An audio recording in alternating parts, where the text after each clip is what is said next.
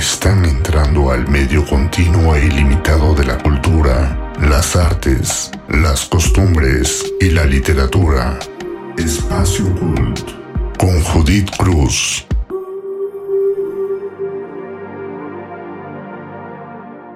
Hola comunidad de Frac, ya es miércoles y toca escuchar Espacio Cool. Bienvenidos. Los saluda Judith Cruz Avendaño. Gracias por darle clic. Los invito a quedarse conmigo unos minutos hasta el final de este podcast. Es un gusto poder llegar a ustedes cada semana para contarles de manera sencilla y sin mayor pretensión un poco de novedades culturales, instituciones, temas relacionados a nuestra cultura. Esta emisión de Espacio Cool está dedicada a las galerías de arte, orígenes, importancia, quehacer. Las galerías son arte, cultura y emprendimiento. Los orígenes de las galerías de arte se remontan a Grecia y Roma. En Grecia, la pinacoteca era un espacio destinado a guardar tablillas pintadas. Durante los siglos XVII y XVIII, la presencia de galerías es un hecho común en todos los palacios. Las galerías de arte tal como las conocemos hoy en día tienen su origen en París en el siglo XIX. En esta época aparece el papel del intermediario y con él empieza a surgir el negocio del arte, a la par claro del interés por el coleccionismo. El papel de la galería dentro del mercado del arte es esencial. Si bien los artistas son los creadores, la galería y los galeristas son quienes hacen comprensible y digerible el arte. Es imposible que el propio artista lleve el trabajo de producción, promoción y venta de sus obras. Es casi indispensable que los artistas pasen por una galería para gestionar su desarrollo profesional y posicionarse dentro del mercado del arte. La galería es un negocio particular porque comercia con un producto único de valor económico y emocional, pero también ofrece un servicio a la sociedad, la exposición gratuita de obras de arte en un ambiente e infraestructura adecuados. La Galería de Arte es un agente de gran dinamismo en el ámbito cultural, cumpliendo el importante papel de ofrecer garantía del valor de las obras y artistas que exponen y representan es un punto esencial para la distribución artística.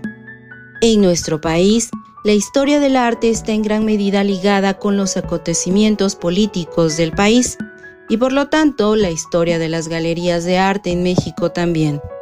En la década de 1930 había una falta de espacios para exhibir arte, sobre todo espacios independientes, porque los que había estaban controlados por el gobierno. Los artistas debían ser estudiantes de las escuelas de arte como San Carlos, la ENAP o la Esmeralda, y para ser expuestos debían cubrir ciertos lineamientos que se apegaran a los ideales gubernamentales. En respuesta a esto, un grupo de artistas y amantes de la cultura notaron la necesidad de espacios, promoviendo así la inauguración de centros de exhibición, que más adelante y sin estar planeado de esta forma, se convirtieron en galerías. Los pioneros de las galerías de arte en México fueron Alberto Mirachi, cuya galería sigue existiendo, el artista de litografía Emilio Homero y la Galería de Arte Mexicano La GAM, que fue una de las primeras y más influyentes para la vida artística de la Ciudad de México. Actualmente dentro del mercado del arte, México puede considerarse una potencia en Latinoamérica, junto con otros países latinoamericanos como Colombia, Perú y Brasil, ya que cuentan con un gran número de museos, galerías e industrias culturales. Las galerías de arte en México han contribuido de manera importante al crecimiento económico y cultural del país, ya que por un lado han llevado a cabo un papel de promotores, gestores y representantes artísticos, guiando y construyendo de manera la trayectoria profesional de sus artistas. La irrupción de Internet también en el mundo del arte ha facilitado la creación y el aumento de espacios virtuales destinados a la difusión y venta de obras de arte a través del ciberespacio. Estos espacios virtuales ofrecen por lo regular diferentes servicios. Proporcionan a los artistas un lugar donde exponer, difundir y vender su obra de manera rápida y económica en las llamadas galerías virtuales. Parece que este tiempo de introspección ha propiciado obra nueva. Algunos artistas en las distintas galerías empiezan ya a promover las obras que han trabajado durante el confinamiento. La galería de arte cumple una función cultural, pero debe gestionarse como un negocio. El galerista tiene que saber combinar cultura y negocio para hacer viable la empresa. Las exposiciones en las galerías son de acceso gratuito y libre, aportando con ello una importante actividad cultural de la que se beneficia toda la sociedad. En lo que se refiere al mercado del arte, la personalidad del galerista y su profesionalidad es un aval de garantía en la obra expuesta y de los artistas que representa. Ser galerista es una vocación más que una profesión. No existe una formación específica regulada, aunque en los últimos años se están dando cursos especializados. Les comparto el dato cool de esta emisión. El Palacio de Invierno en San Petersburgo, Rusia, es la galería de arte más grande en el mundo. Para visitar las 322 salas y 3 millones de obras de arte y restos arqueológicos, hay que caminar 24 kilómetros. Les recuerdo que el próximo miércoles tenemos otra emisión de Espacio Cool. Gracias por dar clic y escuchar hasta el final el podcast número 13 de Espacio Cool.